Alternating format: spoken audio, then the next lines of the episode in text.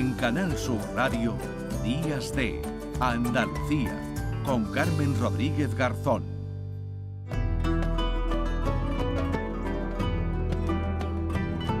Cuadernos de Arqueología, con Manuel Navarro.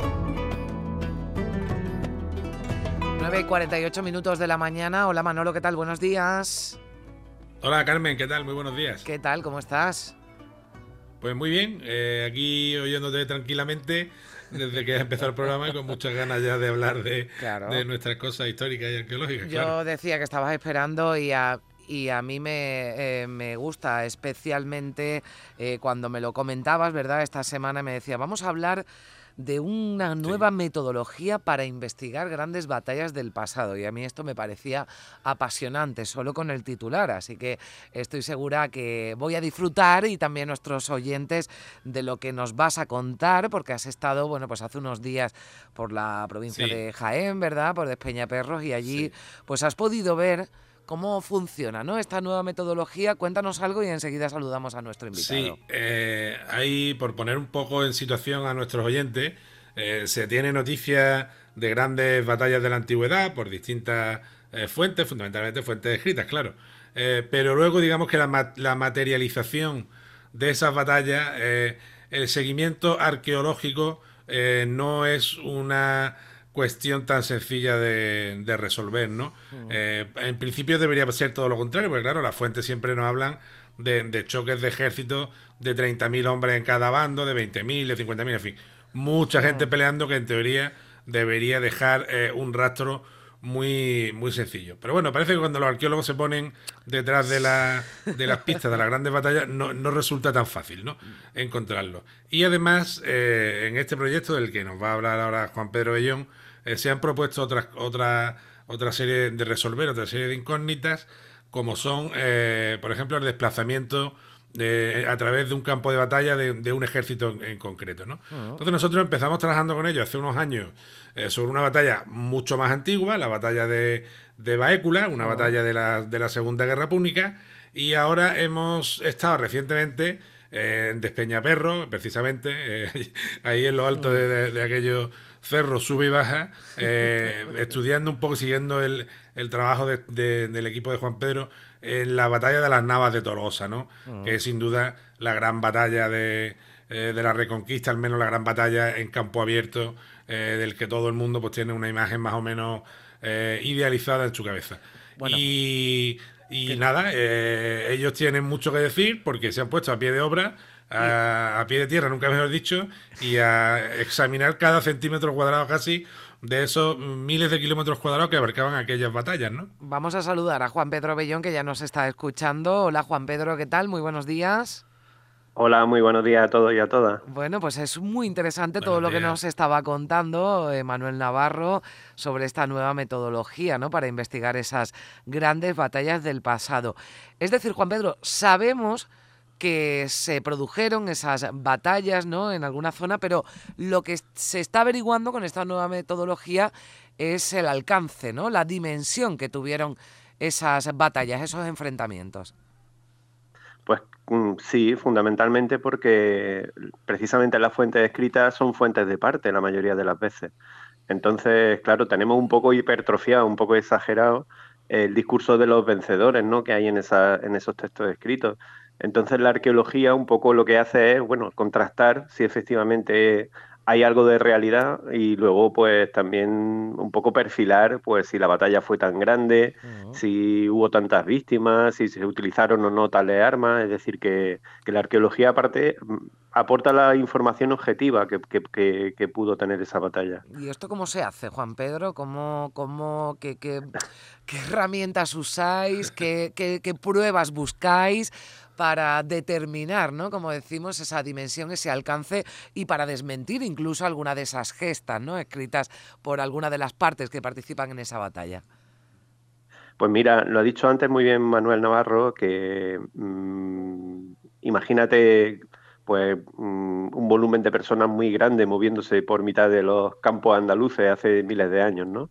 Pues si son ejércitos de 20, 30 mil personas, eh, algo queda, aunque sea, fíjate, un poco el desafío es que eh, nos enfrentamos a recuperar el material que dejó ese ejército, pues un día, en una tarde de hace miles de años, ¿no? Ese es un poco el desafío. ¿Qué quedó de ese, de ese periodo tan, tan pequeño de tiempo, ¿no? Pero en el caso, por ejemplo, de la batalla de Baécula lo vimos claramente, es decir, han pasado 2.200 años y todavía siguen quedando restos de aquella batalla, ¿sabes? Mm. Y fundamentalmente son restos metálicos, restos de, bueno, lo ha indicado, del calzado, restos de la impedimenta, es decir, del, pues imagínate a un, legionario romano, pues si un fragmento de un casco, un fragmento de un cinturón, de un broche, un fragmento, por supuesto, de su arma, el arma que ha arrojado, ese es el registro que, que fundamentalmente queda. Manolo. Hay, que decir que, ellos están utilizando una tecnología con eh, un gran proceso burocrático, porque es una tecnología que está completa y radicalmente prohibida, si no ahora nos lo explique Juan Pedro, ah. que es el, detector de metales, ¿no? Es decir, el detector de metales en, Andalucía no se puede utilizar, y en gran parte de España, eh, porque, bueno, lo utilizan en ocasiones los, los piteros, ¿no? Los, los expoliadores para destruir los yacimientos, pero ellos sí que lo utilizan con una vocación científica, que es ir localizando estas piezas metálicas eh, que también han conseguido, tanto en la batalla de, de Baécula, en esta guerra púnica, como en la batalla de la nava de Tolosa, donde, ah, eh, bueno, no deja de sorprender la cantidad de puntas de flecha y sobre todo de herraduras de caballos, ¿no? Y es una cosa que me quedaba, y de clavos de herradura, ¿no? Que es una cosa que nos quedamos el otro día bastante eh, sorprendidos al ver todavía el estado de conservación y la cantidad de, de, piezas que son evidentemente elementos indirectos pues para cuantificar eh, las caballerizas que se movieron por allí ah. y la gente que se movió por aquel, por aquel sitio, el sitio donde pudieron acampar y para explicar un poco también, gracias a esa materialidad, eh, y eso me gustaría que nos contara Juan Pedro ahora, el, día a día de la guerra, ¿no? Lo complicado que era mover una cantidad, solo mover mil jinetes, ¿no? La, la complicación que tenía, ¿verdad, Juan Pedro? Claro, eso nos lo contaba nuestro compañero, ¿no? Álvaro Soler, ¿no? Que, mm, llevar una, que un señor, mm, un noble de la Edad Media llevara pues en su, entre su impedimenta llevaba, llevaba no solo su caballo, llevaba varios caballos de repuesto, las cargas que necesitaba para, para atenderlo, eh, su propia vestimenta, lo que él necesitaba, eh, por supuesto, un séquito de gente que, que, le seguía porque le hacía falta. Eh, llevaría pues distintos hábitos, unos de lujo, otros menos de lujo, ¿no? Y aparte de eso, nos contaban también ¿no? la necesidad que tiene eh, el sostenimiento de un, de un, solo animal en una campaña de, de guerra es bastante exigente, es decir, necesitan comer todos los días, evidentemente, y sobre todo necesitan mucha agua todos los días y, nos contaba, bueno, pues cómo a la hora de abrevar eh, agua las caballerizas necesitan litros y litros de agua, cientos y cientos de caballos, con lo cual toda esa logística también es muy interesante para la investigación arqueológica o la investigación histórica, ¿no? Entonces, bueno, nosotros lo que hacemos un poco es, pues previamente mm, tenemos que saber o intuir qué, qué tipo de materialidad nos podríamos encontrar y, y, esa va a ser, al fin y al cabo, un poco el indicador sobre el campo de batalla de qué es lo que potencialmente nos podemos encontrar. Decía Manuel eh, dos cosas que me parecen muy interesantes. La primera es el uso del detector de metales. Hmm. Bueno, esto es como todo, ¿no? Es decir, un bisturí, depende de, que, de quién lo, lo agarre, pues es una herramienta de un cirujano que sana y que participa de la medicina o es una barbaridad, ¿no? Entonces, bueno, el detector de metales en este caso, como ya se ha demostrado en, en otras investigaciones en Estados Unidos y en otros países, bueno, pues es fundamental, evidentemente. Y un arqueólogo sabe cómo utilizarlo, dónde utilizarlo, hasta dónde llegar y hasta dónde no llegar con el detector de metales. Y el otro aspecto que me parece interesante es lo que... Sí, sí, Juan Pedro. No, no, pero, sí, Juan Pedro, sí, perdón. Nada, nada. El otro aspecto es lo que tú decías, ¿no, Manuel? De, la cantidad de restos de, clavos de, herradura, ¿no? Que nos dicen, bueno, por dónde andaron los caballos, o los restos de puntas de flecha, que, que, que, hay toneladas en, el campo de batalla, ¿no? Y nos hablan de la presencia de un ejército de arqueros bastante potente. Una cosa que, es lo que quería destacar, que creo que para eh, nuestros oyentes resultará de interés, es que el equipo eh, de Juan Pedro, Universidad de Jaén, y todos los que colaboran, eh, geolocalizan cada uno de los restos. Es decir, cada piececita que aparece con el detector es localizada tridimensionalmente y eso después se pasa a un mapa de manera que, por ejemplo, se puede seguir el paso de un ejército, el paso de, o de un ala del ejército Sí. por una zona concreta, ¿no? Esto ya lo hicieron en vehículos que siguiendo Sí. las tachuelas de las Caligás y de las sandalias de los, de los romanos y de los cartagineses, pues veían dónde estaba, desplegaba el ejército, lo cual me parece una cosa absolutamente innovadora y alucinante, la verdad. Como unas miguitas de pan, ¿verdad? Que van siguiendo, ¿no? Sí, Ese claro. camino, ¿no, Juan Pedro?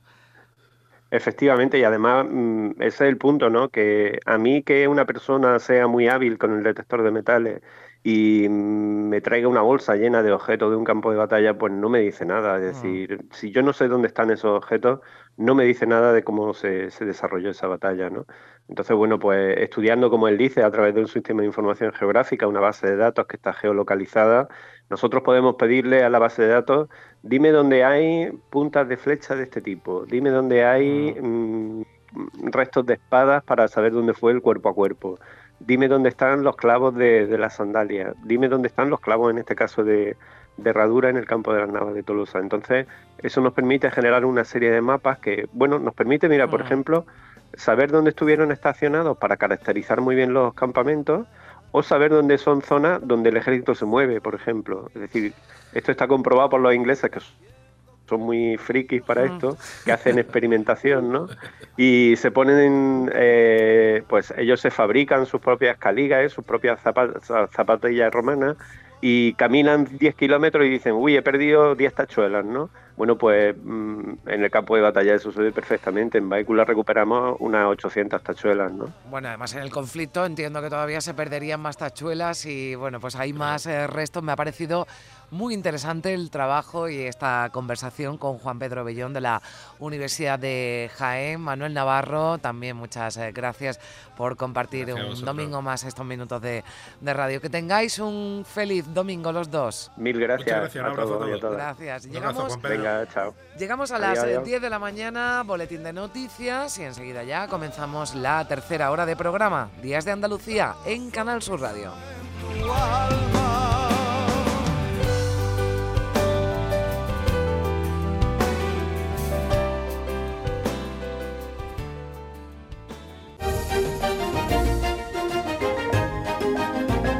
En Canal Sur Radio,